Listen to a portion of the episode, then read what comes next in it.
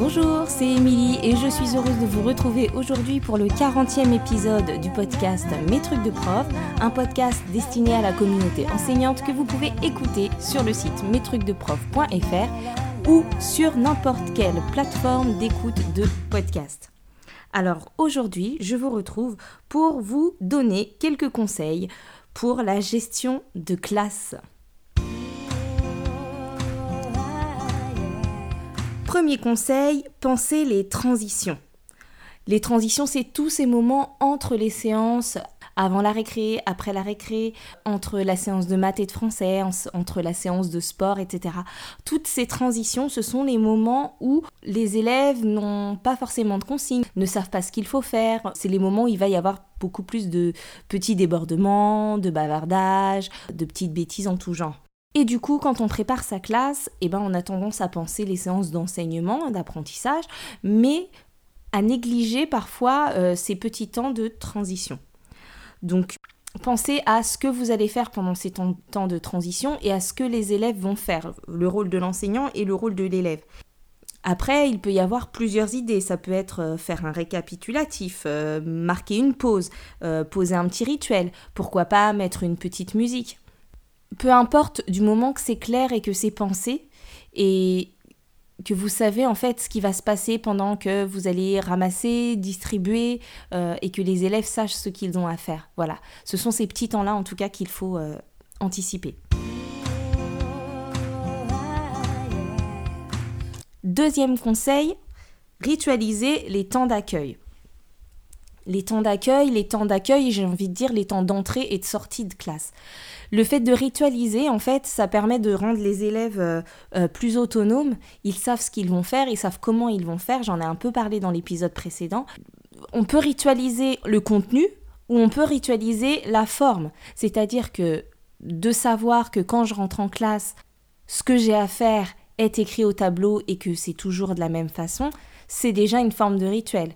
Ou alors, euh, prévoir une activité qui sera la même chaque matin ou qui sera la même chaque lundi, etc. C'est un rituel. Il n'y a pas besoin forcément de faire durer un même rituel euh, toute l'année, on peut s'adapter, on peut le changer. Il peut être le même tous les jours pendant une période, puis changer à chaque période. Euh, il peut être euh, le même tous les lundis, mais différent le mardi. Il n'y a pas vraiment de réponse. L'idée, c'est juste de penser ce temps, de ritualiser pour qu'il n'y ait plus besoin d'expliquer. Et puis ce temps d'entrée en classe, c'est un temps, notamment le matin, où on va avoir souvent plein de petites choses administratives à faire, euh, regarder euh, dans les cahiers de liaison, euh, vérifier les signatures, faire l'appel de la cantine, de l'étude, lister les présents, les absents. Et, donc en fait, quand on fait ces petites tâches administratives, là, il faut que les élèves puissent être autonomes sur autre chose. Ça peut être certaines responsabilités, peu importe en fait. Ça peut être aussi tout simplement de se retrouver euh, tous ensemble au coin regroupement et de faire une chose particulière. L'idée c'est vraiment de ritualiser pour pouvoir euh, mieux gérer les élèves à ce moment-là.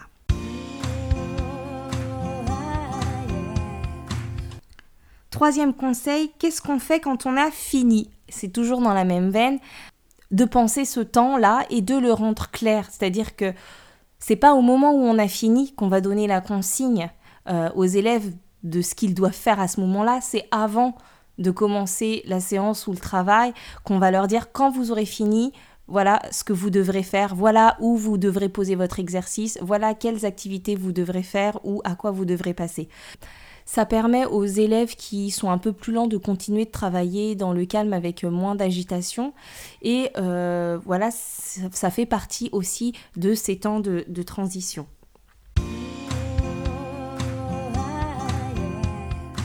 Quatrième conseil, écrire les consignes au tableau. Écrire les consignes au tableau, c'est important pour économiser sa voix aussi et pour ne pas avoir à répéter. Alors ce conseil, il peut paraître beaucoup plus parlant dans un premier temps aux enfants qui savent déjà lire. On écrit les consignes au tableau, ça évite de répéter. Quand on sait très bien que les élèves vont demander 15 fois euh, ce qu'il faut faire, même si on, l'a expliqué et fait reformuler plein de fois. Mais du coup, c'est important de pouvoir l'avoir au tableau pour que les élèves puissent euh, se rassurer, relire la consigne, etc., sans avoir à répéter. Et puis c'est faisable aussi dès la maternelle, en fait. Euh, ça peut être euh, à l'aide de, photos, à l'aide d'icônes, de petits dessins, de petits symboles, mais on peut aussi avoir un appui visuel aux consignes et c'est très aidant pour les élèves et pour l'enseignant. Cinquième conseil, se déplacer dans la classe, notamment pendant que les élèves travaillent et aussi pendant qu'on donne les consignes. Quand on reste au tableau, qu'on reste devant, qu'on reste euh, figé à un endroit, euh, il se passe plein de choses à l'autre bout de la classe qu'on ne voit pas. Quand on est au fond de la classe et qu'on observe une classe, on s'en rend bien compte. Donc l'idée, c'est de pouvoir ben, donner sa consigne en se déplaçant dans la classe, en étant parfois au fond, parfois sur le côté, en marchant et en ayant euh, le regard sur ce qui se passe en même temps qu'on explique euh, le travail. L'idée, c'est aussi de se décentrer et de pouvoir euh, s'éloigner, par exemple lors des corrections faites au tableau, et eh bien, de ne pas rester juste devant le tableau, mais de s'éloigner et de laisser l'élève qui est en train de faire quelque chose, une présentation ou n'importe quoi devant, ben, de, de s'éloigner et de créer une distance en fait entre l'élève qui est au tableau et soi. Ça permet aussi d'éviter d'entrer dans un dialogue avec juste l'élève qui est au tableau en oubliant le reste de la classe. Sixième conseil, être à l'heure quand ça sonne. Pourquoi je vous dis ça? C'est que souvent, c'est au moment où ça sonne qu'il y a plein de petites histoires aussi qui arrivent ou des, choses à régler, euh, les élèves qui s'énervent un petit peu dans leur rang. Et euh, quand vous arrivez souvent en retard, les élèves finalement finissent par euh, ne plus vraiment bien se ranger parce qu'ils savent que euh, la maîtresse euh, arrive pas tout de suite quand ça sonne et donc la sonnerie n'est plus un, indicateur de fin de récré, juste un indicateur de se rapprocher du rang et après on s'énerve, on leur demande de se ranger, on leur fait des reproches, ils sont jamais rangés, etc., etc. Alors que si dès le début de l'année, ils constatent que vous êtes à l'heure quand ça sonne, euh, ils auront pas le, vous éviterez tous ces petits inconvénients.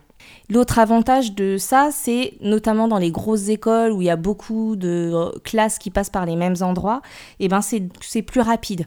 Donc on monte plus vite, on s'arrête moins, on demande moins le silence, on s'agace moins et on peut plus rapidement se remettre au travail et éviter d'autres petits soucis qui pourraient euh, naître dans l'escalier, dans les couloirs. Donc moins de monde dans les couloirs, moins d'excitation, euh, moins de problèmes, et voilà. Conseil numéro 7, différer. Pour cela, je vous renvoie à l'épisode 8 dans lequel j'avais déjà parlé de ça pour euh, la gestion des conflits. Mais euh, en fait, différer dans la mesure du possible ce qui est différable. Euh, ne pas traiter les choses problématiques à chaud pour soi, ni quand ça concerne qu'un élève euh, devant tout le monde, mais de différer, ça permet à tout le monde de redescendre, ça permet de ne pas perdre de temps collectif et de gérer les choses après, et ça aide vraiment à régler les choses plus sereinement. Huitième conseil, instaurer un temps d'échange hebdomadaire du type conseil pour tout ce qui concerne la pédagogie institutionnelle ou euh, ce qui pourrait être appelé euh, dans l'éducation positive les temps d'échange en famille. Euh, voilà, ben, ça pourrait être un temps d'échange en classe. Donc un temps d'échange hebdomadaire au moment duquel on pourra réguler les difficultés qu'on a rencontrées en classe, dans la cour, échanger. On peut créer à ce sujet une, une boîte type boîte de doléances. Et ça, ça va aller dans le sens du conseil précédent qui était de différer et ça va permettre aux élèves voilà, de d'être rassurés au moment où on leur dit ben ça on en parlera au conseil ou on en, parlera euh, au temps de régulation. Du coup, ils savent que les choses vont être réglées et parfois les choses se règlent d'elles-mêmes. Arrivé au temps de régulation, ou au conseil, euh, les élèves disent non, ben ça finalement c'est plus d'actualité, j'ai plus trop euh, envie de, de, le gérer. Neuvième conseil, avoir des règles claires affichées dans la classe. Alors je pense que je referai un épisode plus précis sur l'établissement des règles, mais quand je dis des règles claires, c'est-à-dire euh, des règles simples qui concernent vraiment la vie de la classe, hein, et juste la vie de la classe, et qu'elles soient affichées euh, c'est important pour pouvoir s'y référer. On peut même les numéroter et à ce moment-là, en fait, quand euh, une règle est enfreinte, on peut déjà dans un premier temps, avant même de chercher à sanctionner ou à s'énerver, etc., juste faire remarquer que telle règle a été enfreinte ou même demander à l'élève, attention là, euh, tu as enfreint une règle, quelle est cette règle? Et, du coup, ça permet aussi de, de travailler ce rapport à la règle et de donner du sens à ce règlement. Dixième conseil, utiliser la gestuelle et les rythmes. Alors ça, c'est très utile pour économiser sa voix, euh, notamment, mais utiliser des petits gestes euh, quand, le ton, quand le volume sonore monte dans la classe, euh, plutôt que de se mettre à hurler ou de parler très fort. Parfois, on peut se mettre à attendre, mais on, on, peut attendre parfois très très longtemps. du coup, d'instaurer ce petit rituel du j'imite la gestuelle que la maîtresse ou le maître est en train de faire, ou bien de taper des petits rythmes sur sa table ou dans ses mains, ça refocalise l'attention sur l'enseignant, ça apaise, c'est ludique et ça permet de retrouver euh, l'attention de toute la classe. Conseil numéro 11, alterner les modalités de travail. Alors ça, c'est très important. Je pense que j'en ai déjà parlé dans un épisode précédent. L'idée, c'est de ne pas enchaîner les mêmes modalités de travail parce que, un, euh, elles, sont, ça devient long et les élèves se lassent et donc deviennent moins attentifs. Et parfois, certaines modalités génèrent plus d'activités plus que d'autres. Donc, si on a été euh, dans une séance euh, pas mal à l'écrit, on peut faire une séance un peu plus dans l'oral derrière, ou on peut travailler en binôme, etc. Et en fait, il faut alterner sur la journée. Donc quand vous faites vos préparations, vous pensez vos, modalités dans une séance, mais par contre, quand vous préparez votre journée, il va falloir veiller à ce que l'alternance se fasse. Si vous avez prévu de faire une séance de découverte euh, très à l'oral, euh, avec participation des élèves, etc., euh, en première séance, et que vous enchaînez ensuite sur une séance de maths euh, dans laquelle ça va être aussi sur le même mode avec de, de, la participation en collectif, etc., ça va être compliqué au bout d'un moment la gestion de la classe. Dans ces cas-là, vous pouvez vous dire, ben tiens, j'ai déjà fait une séance euh, collective euh, orale au début, euh, ben là je vais plutôt au moins commencer par les remettre à l'écrit ou du coup travailler sur ardoise, etc. Donc voilà, alterner ces modalités de travail sur la journée. Douzième conseil, créer un coin ou un lieu pour se calmer. Je me souviens d'une euh, PES que j'avais visitée en 2014 qui appelait ça euh, les bulles de calme. Euh, Maude, si tu m'écoutes, tu te reconnaîtras. Donc l'idée, voilà, c'est de créer un endroit pour se calmer et pour permettre aux élèves de redescendre. En aucun cas, je ne parle d'un coin de punition. Là, je suis en train de parler d'un lieu, de, un lieu pour se calmer. Donc ça peut être euh, pour se calmer, s'isoler. Il peut y avoir dedans une boîte à colère ou euh, mettre à disposition, si vous avez des tablettes, euh, une application de cohérence cardiaque pour réguler sa respiration et se concentrer, se calmer. Il peut y avoir de la pâte à modeler, du papier pour écrire ou des petits messages positifs à lire, de la musique à écouter, des matières à toucher, des balles anti-stress, enfin peu importe, il peut y avoir plein de choses, mais en tout cas d'avoir ce coin là où, on peut aller se calmer et que ce puisse être à la demande de l'enseignant ou même à la demande de l'élève, parce qu'au fur et à mesure, ben, les élèves vont sentir qu'ils s'énervent et peut-être que certains vont euh, euh, solliciter euh, cet espace. Conseil numéro 13, permettre aux élèves de pouvoir aller boire de l'eau ou de pouvoir euh, s'isoler, ce qui revient un peu au conseil précédent. Boire de l'eau, j'en avais euh, je pense, parler dans l'épisode sur les neurosciences, euh, le fait d'avoir euh, soif, envie d'aller aux toilettes, euh, besoin d'avoir faim, etc., ça fait partie des distracteurs internes. Donc si vous ne permettez pas aux élèves de boire de l'eau, ce qui peut être un choix, il faut juste savoir que votre l'élève aura beaucoup plus de mal à se concentrer s'il a soif et qu'il pense qu'à ça que s'il peut aller boire de l'eau.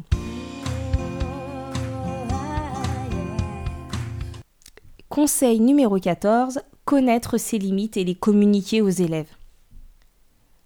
Alors ça, c'est un conseil pour vous.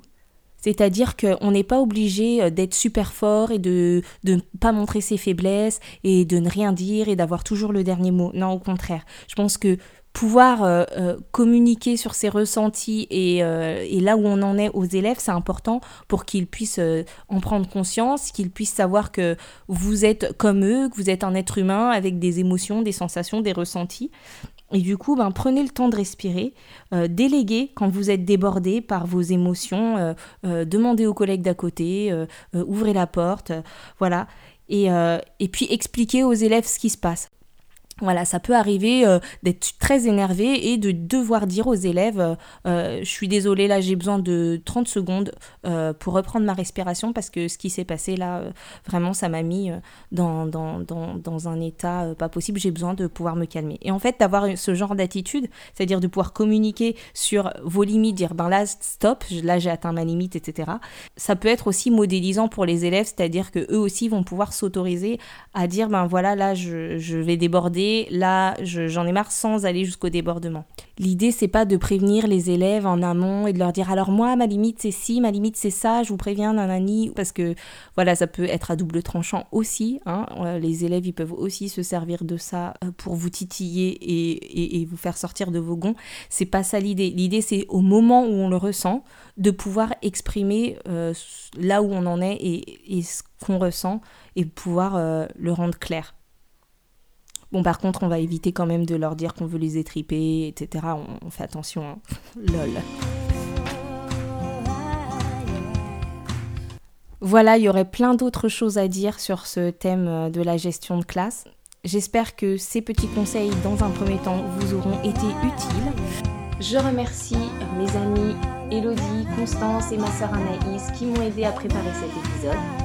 Et pensez à partager le podcast euh, en story avec vos amis, euh, à toute personne qui pourrait être intéressée. Pensez à laisser aussi un commentaire et à mettre 5 étoiles sur Apple Podcast pour permettre à d'autres enseignants de découvrir ce podcast et de l'avoir en suggestion. J'espère vous retrouver bientôt. Je vous souhaite une bonne rentrée pour ceux qui m'écouteront avant et je vous dis à bientôt pour un prochain épisode. Bye bye